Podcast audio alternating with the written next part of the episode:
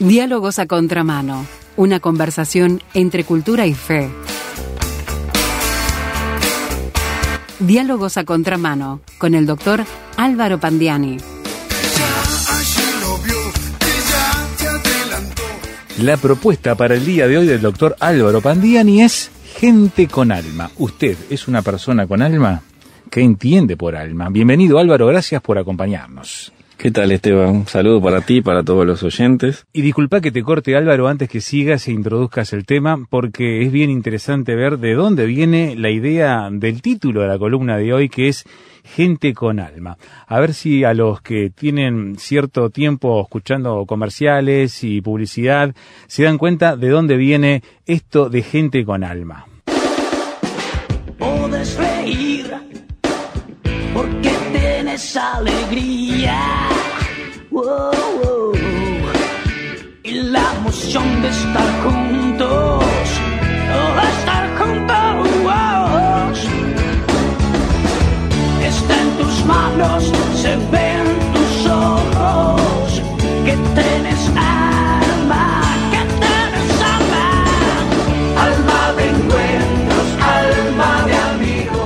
Ahí viene la idea de dónde viene esto de alma de amigos, sí, un comercial popular de los años eh, noventas, pero que nos ayuda bien Álvaro para contextualizar esto de la necesidad de pensar en términos teológicos y espirituales, incluso desde el mundo de la publicidad.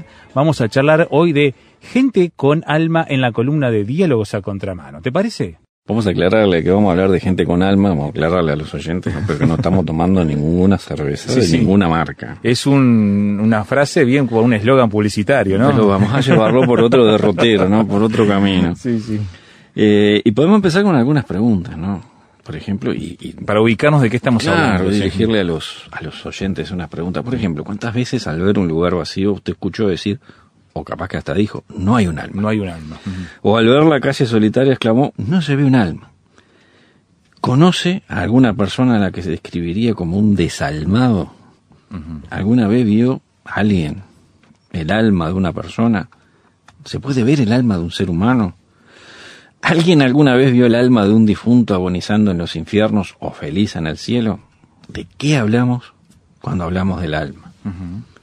Eh, no sorprende, no sorprende, aunque tal vez debiera sorprendernos, que cuando hablamos del alma humana en lo que pensamos, quizás no todos, pero sí muchos, sobre todo que tienen algo de fe o de creer en, en Dios, eh, pensamos en ese componente espiritual intangible de una persona en la que la creencia es que radica la personalidad, sus intelect- su intelecto, sus emociones, sus recuerdos, su capacidad de tomar decisiones y de hacer libres elecciones, y a la que se cree inmortal, es decir, la esencia del ser humano que pervive la muerte. Claro. Sin embargo, si nosotros buscamos definiciones de diccionario, encontramos que a menudo, aún en nuestra cultura occidental, tal vez por la herencia judío-cristiana de, de- de nuestra cultura, alma y persona o individuo son perfectamente intercambiables. De ahí lo de no se ve un alma, o, o- o en el concierto había cuatro mil almas. También encontramos expresiones curiosas como por ejemplo que alguien es el alma de la fiesta, lo, lo- lo- lo Sí. cual no deja de ser llamativo, Sí, sí. ¿sí? porque implica que tal persona es la que da vida o anima la tal fiesta. Y eso evoca lo de que el ánima es el asiento de la vida y también es resultado de esa herencia cultural judeocristiana que recién mencionábamos. Por otro lado, poner el alma en algo, generalmente un proyecto de trabajo, bueno, puede ser otra cosa, restaurar un vínculo afectivo, un emprendimiento de otro tipo, poner el alma significa poner interés y energía en ese algo. Y, y aquí se reconoce también una de las acepciones clásicas del significado de alma como principio de la energía vital de un individuo. Sentir algo en el alma es sentirlo muy adentro, en las entrañas, en lo profundo del ser, y esto se condice con la conceptualización clásica según la cual el alma es parte de nuestro ser inmaterial y por lo tanto parte de nuestro ser interior. Cuando a alguien se le cae el alma a los pies, ante una realidad adversa, esa expresión habla del desaliento o desánimo ante esa realidad. y, y todo se vincula en una forma simbólica, ¿no? aliento de vida y desaliento, alma o ánima y desánimo. Cuando algo nos llega al alma es que nos ha tocado muy hondo y si nos parte el alma es que ha conmovido profundamente nuestras emociones. Pero lo que nos sale del alma es lo auténtico, lo que viene del interior, ahí donde no puede existir el engaño de las apariencias. Un alma en pena, alusión a una persona difunta que no entró en la bienaventuranza celestial y sufre la pena de la eterna perdición, nos habla de una persona desdichada, solitaria, infeliz. Pero cuando alguien va como alma que se lleva al diablo, eso evoca la rapidez con que el maligno se lleva a una persona réproba al infierno, según las creencias cristianas más tradicionales, aunque en realidad la Biblia no diga que el diablo es el que se lleva las almas al infierno. Finalmente, ser un desalmado o no tener alma es no tener sensibilidad, ni importar los afectos, ni tener compasión. Todas las expresiones de uso muy común aún hoy, la mayoría de ellas se refieren al alma como un concepto que nos habla de lo más esencial de un ser humano, inmanente al ser humano, es decir, propio e interno, pero a la vez trascendente respecto a la muerte, inmortal, capaz de pervivir el fin de la existencia en este mundo, conservando la personalidad consciente más allá de esta vida. Ahora, ¿qué dice la Biblia al respecto? Eh, por supuesto, alma es un término que aparece numerosas veces, tanto en el Antiguo como en el Nuevo Testamento. En las Escrituras sucede lo mismo que con el uso coloquial de la palabra. Tiene numerosos significados. En el Antiguo Testamento la palabra hebrea traducida como alma es nefesh. Ahora, este término aparece traducido de otras maneras según el contexto y no siempre se refiere a lo que entendemos comúnmente como alma. Por ejemplo, en Génesis 2.7 aparece designando lo que posee vida. Ahí en ese pasaje bíblico dice fue el hombre un nefesh, es decir, fue el hombre un ser viviente. Lo curioso es que en ese sentido se usa también para animales. Por ejemplo, Génesis 1.20, donde dice, dijo Dios produzcan las aguas seres vivientes. O Ezequiel 47.9, donde leemos, todo ser viviente que nade por donde quiera que entren estos dos ríos vivirá. Y qué raro quedaría si en, lo, en, estos dos pasajes que acabo de leer, Nefesh se tradujera alma. ¿no? Uno quedaría así, dijo Dios produzcan las aguas almas. Y en el otro, sería toda alma que nade por donde quiera que entre en estos dos ríos vivirá. Y suena esotérico. Eso suena esotérico. Sí, sí. Y lo esotérico que suena nos da la noción de la importancia del contexto para una adecuada traducción, interpretación y comprensión del texto bíblico. Ahora, un uso llamativo de Nefesh eh, en el Antiguo Testamento es cuando se aplica a alguien o a algo sin vida. Sin vida. Sin vida. Ah, mira. Por ejemplo, Levítico 19:28, por ejemplo, Número 6:6 o también Ageo 2:13, que son pasajes en los cuales el término en cuestión en, nuestras Biblias se traduce como muerto o cuerpo muerto. Y por lo demás, la Nefesh aparece en Números 21:5 como capaz de experimentar apetito de alimentos físicos. Eh, asimismo en Job 33:20, donde acerca del trato de Dios con el hombre soberbio se lee, le hace que su vida aborrezca el pan y su alma la comida suave. También se la menciona como el origen o asiento de las emociones. Por ejemplo, Job 30:25, donde dice, no lloré yo al afligido y mi alma no se entristeció sobre el menesteroso. Y el Salmo 86:4 que nos dice, alegra el alma de tu siervo porque a ti, oh Señor, levanto mi alma. Así que vemos el alma sintiendo alegría Emociones. Y tristeza, exacto, emociones. Asimismo, la nefesh está vinculada al ejercicio de la libre voluntad, sobre todo en cuestiones de moral. Por ejemplo, Génesis 49, 6, pasaje en el cual Jacob habla de hombres violentos y dice, en su consejo no entre mi alma, lo cual configura una decisión moral. Y Salmo 24, 4, pasaje donde David se pregunta, ¿quién subirá al monte santo del Señor? Y responde, el limpio de manos y puro de corazón, el que no ha elevado su alma a cosas vanas ni jurado con engaño, todas cosas que implican elecciones morales.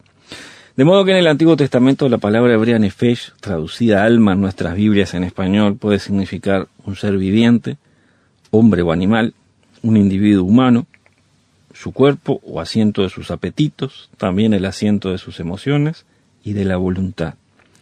Así que en el uso popular se comprueba la impronta de la herencia cultural religiosa y la impronta de la Biblia, pero el concepto que surge de las creencias religiosas cristianas, las más tradicionales, que asocia alma con entidad inmaterial e inmortal de un ser humano que se libera con la muerte, no parece tener apoyo al menos en el Antiguo Testamento. Con todo, vos sabés que hay un texto llamativo y bastante enigmático del libro de Génesis que parece indicar algo más. En el pasaje donde se relata el nacimiento de Benjamín, el hijo menor de Jacob, y la muerte de Raquel, se lee, esto está en Génesis 35, 18, y se lee lo siguiente. Aconteció que al salírsele el alma, pues murió, llamó su nombre Benoni, mas su padre lo llamó Benjamín. ¿A, qué se refirió el escritor sagrado al decir que al morir la esposa de Jacob se le salió el alma? A su vida, a su energía vital, a un espíritu inmortal. Eh, no está claro y queda sujeto a opinión. Entonces, el Nuevo Testamento es a donde tenemos que dirigirnos para buscar más datos sobre el concepto de alma en las Sagradas Escrituras de la Biblia. Y bueno, la idea es ahora eh, ir a, buscar, como decía Oner mismo, para clarificar un poco más ese concepto. Bueno, hacemos una pausa, ¿le parece? Y seguimos mirando esta temática que nos invita el doctor Álvaro Pandiani de, dígame usted, ¿cómo ve esto de gente con alma y su alma, cómo está en relación a todo lo que se ha planteado, lo que dice el mismo texto bíblico? Y se lo invitamos a hacer en nuestro sitio web rtmuruguay.org. Allí está el audio, el texto de esta columna del doctor Pandiani para poder escuchar, para poder leer y opinar rtmuruguay.org o ahora mismo por mensaje de texto, por WhatsApp 091 610 610 091 610 610. Ya volvemos.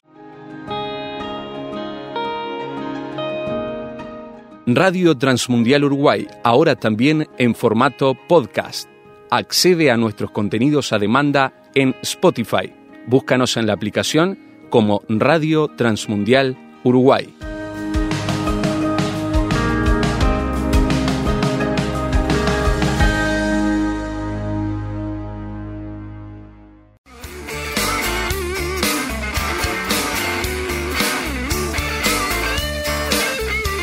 Estás escuchando Diálogos a Contramano. Una conversación entre cultura y fe con el doctor Álvaro Pandiani.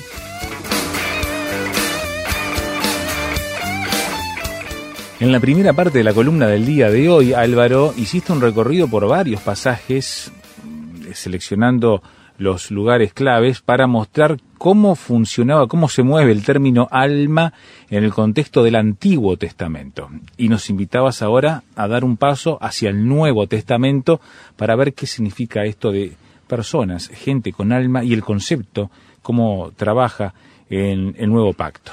Sí, así es.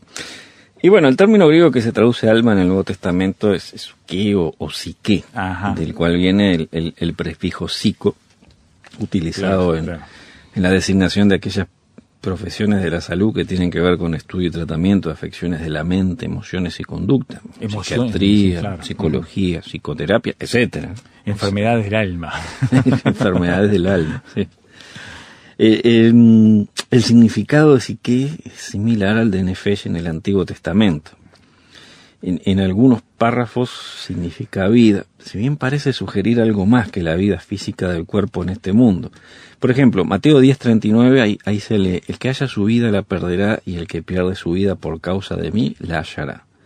En este pasaje y en los pasajes paralelos de Marcos 8:35 y Lucas 17:33, Reina y Valera tradujeron psique como vida, si bien parece referirse a una vida que perdida por causa del nombre de Jesús y por el Evangelio, podrá volver a hallarse o, tenerse tras la muerte literal de la persona, según lo que surge del contexto.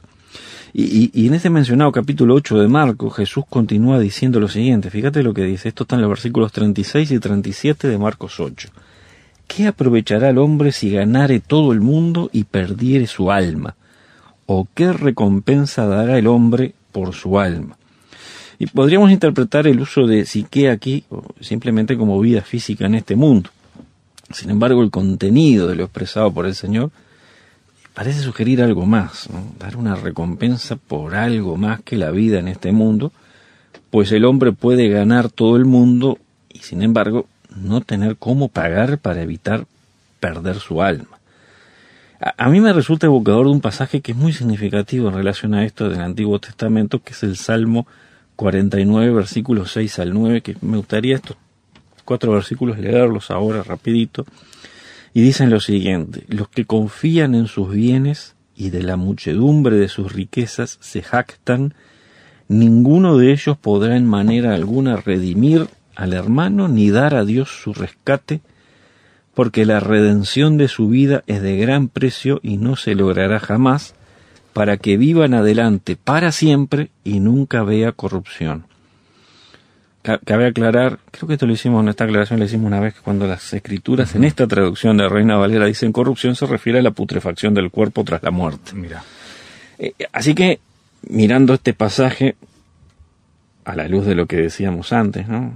Eh, ganar todo el mundo y perder el alma, o no tener como dar recompensa, eh, por más bienes o riquezas que uno tenga, no hay como pagar para burlar a la muerte y vivir para siempre. Y ni siquiera Dios acepta dinero para otorgar eso. Eh, asimismo, en, en Juan 12, 25 se lee lo siguiente, el que ama su vida la perderá, y el que aborrece su vida en este mundo, para vida eterna la guardará. Y, en las dos veces que se habla de la vida de la persona en griego sale así que, pero cuando dice vida eterna sale otra palabra, que soen. Es un término distinto que nos habla de la eternidad más allá de este mundo, donde la psique, el alma o vida de la persona fiel al Señor, encontrará la vida eterna.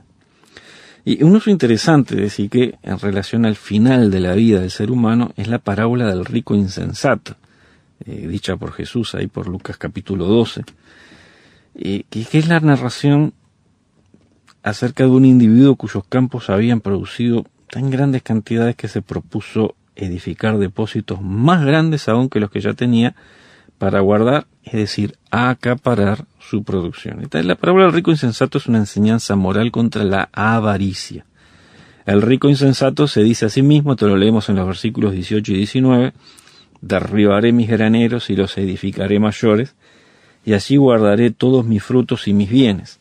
Y diré a mi alma, alma, muchos bienes tienes guardados para muchos años, repósate, come, bebe, regocíjate. Pero la vida del individuo sería muy breve. A continuación, este, este relato cortito finaliza diciendo, en el versículo 20, pero Dios le dijo, necio, esta noche vienen a pedirte tu alma, lo que has provisto, ¿de quién será? Y las dos veces que sale alma en estos versículos es traducción de psique. La traducción Dios ha hablado que menos retóricamente eh, traslada el versículo 19, él lo hace de la siguiente manera. Luego me diré, amigo, tienes muchas cosas guardadas para muchos años, descansa, come, bebe, goza de la vida. Y el versículo 20 es traducido así, mira, pero Dios le dijo, necio, esta misma noche perderás la vida, y lo que tienes guardado, ¿para quién será? Entonces, en esta traducción, Dios habla hoy sí que se, se traduce primero como amigo, donde se refiere a la persona, y como vida, donde alude a la vida en este mundo, y alma desaparece del texto. Mira qué interesante. Y, esta traducción, aunque más cercana quizás al lenguaje coloquial actual, hace perder el, enigma interesante que representa el mensaje de Dios al rico insensato y que da desenlace al relato. ¿no? ¿quiénes vendrían a pedir el alma del individuo? Muy interesante esa pregunta. ¿Y para qué? ¿Y para llevársela a dónde? Seguimos. Sí que vuelve a salir en, dos pasajes del Apocalipsis en relación a las almas de los seres humanos más allá de esta vida. En Génesis, eh, ah, perdón, en Apocalipsis 6.9 se lee, Cuando abrió el quinto sello, vi bajo el altar las almas de los que habían sido muertos por causa de la palabra de Dios y por el testimonio que tenían y en el capítulo 20, versículo 4, Juan dice, vi las almas de los decapitados por causa del testimonio de Jesús y por la palabra de Dios. Lo interesante de este último pasaje es que a continuación Juan escribe, y vivieron, que parece aludir a la resurrección corporal de estas personas. Pues bien, esto queda refrendado por el versículo 5 que dice, los otros muertos no volvieron a vivir hasta que se cumplieron mil años. Esta es la primera resurrección. Y, acá un pequeño paréntesis, Esteban, ¿por qué? Porque quienes, aún siendo cristianos, no creen en la existencia consciente de la personalidad del ser humano más allá de la muerte, que en definitiva cuando nos ponemos a hablar del alma y de las creencias tradicionales y de revisar un poco lo que la Biblia dice por el alma, eh, yo lo, lo hice una vez más teniendo eso en mente o, teniéndolo presente. Digo, nosotros con nuestras creencias cristianas tradicionales, cuando hablamos del, o pensamos en el alma más allá de, de este mundo, hacemos lo correcto, estamos basados en la palabra de Dios. Bueno, hay quienes siendo cristianos no creen de la misma manera, que, que hay una existencia consciente de la personalidad más allá de la muerte. Entonces, tratan de explicar estos pasajes aduciendo que se trata de visiones de Dios tenidas por Juan y que esas almas eran en realidad una visión de personas que habían muerto. Ahora bien, es verdad que el Apocalipsis es un libro de visiones sobrenaturales y proféticas. Sin embargo, llama la atención que esa psique, Psique, ujú. vista en tales condiciones por Juan, sea la persona muerta como si estuviera viva, según esta interpretación, y que luego se diga que vivieron, es decir, resucitaron. Entonces, si la visión los mostrara como cuando estaban vivos antes de morir, ¿por qué después se los muestra resucitando? Esto es muy discutible y, y, digo, es un debate que lleva siglos, así que no lo vamos a resolver en esta columna. bien, Pero bueno, yo- creo que tiene más sentido interpretar que la visión muestra, a ver si lo expresamos de esta manera, que la visión muestra el vestigio de una vida humana terminada, su alma o esencia vital personal revistiéndose nuevamente de un cuerpo de resurrección. En cualquier caso, según la Biblia, la psique, el alma o vida del ser humano, puede ser salvada por la palabra de Dios. Eso dice Santiago 1.20. Y Santiago, también la epístola de Santiago, capítulo 5, versículo 20, dice que sacar del error un alma la salva de la muerte. Sea esto entendido como muerte física o como la muerte eterna, es decir, quedar eternamente separado de Dios. Los deseos de la carne, es decir, los apetitos corporales, sobre todo cuando el deseo excesivo se vuelve pecaminoso, combaten contra la psique, se combaten contra el alma, nos dice el apóstol Pedro en la primera carta, capítulo 2, versículo 11. Y, y esto es más importante, el fin, es decir, el objetivo, la meta de la fe, es la salvación, La salvación del, alma. del alma. Esto dice primera Pedro 1.9. Todos nosotros, todos los seres humanos, somos gente con alma. Gente con ¿Eh? alma. Entendamos o de una manera o de otra, somos gente con alma. Sea vida, esencia inmaterial eterna, nuestro ser y personalidad, gente con alma. Y la obra de Cristo tiene como propósito darnos una nueva vida, una nueva alma, sacarnos del error del pecado, es decir, salvar nuestra alma de la muerte y llevarnos a una vida de fe, porque el objetivo de esa vida de fe es salvar nuestra alma. Por lo tanto, no descuidemos nuestra alma desoyendo el mensaje del amor de Dios en Jesucristo. La fe en Jesús le trae a nuestra alma salud, lo cual también es el deseo de Dios que nos dice, y con esto terminamos, fíjate lo que nos dice la palabra de Dios en tercera de Juan, versículo 2. Amado, yo deseo que tú seas prosperado en todas las cosas y que tengas salud, así como prospera tu alma. Qué bellísimo, Amén. qué bellísimo deseo ¿no? Eh, Amén. que Juan le, le plantea a quien está escribiendo. Que prospere nuestra alma. ¿Desea usted participar en la discusión de esta temática con el doctor Álvaro- Pandiani? Puede hacerlo yendo a buscar la columna en nuestro sitio web rtmuruguay.org que se titula Gente con Alma por el doctor Álvaro Pandiani. Allí está el audio y el texto y las referencias bíblicas para verificarlas todas rtmuruguay.org. Y también ahora mismo, celular en mano, tómelo y nos manda un mensaje de texto o un WhatsApp al 091 610 610 091 610 610. Y contigo, Álvaro, nos encontraremos, si Dios quiere, en la próxima columna de Diálogos a Contramano. Ahí estaremos.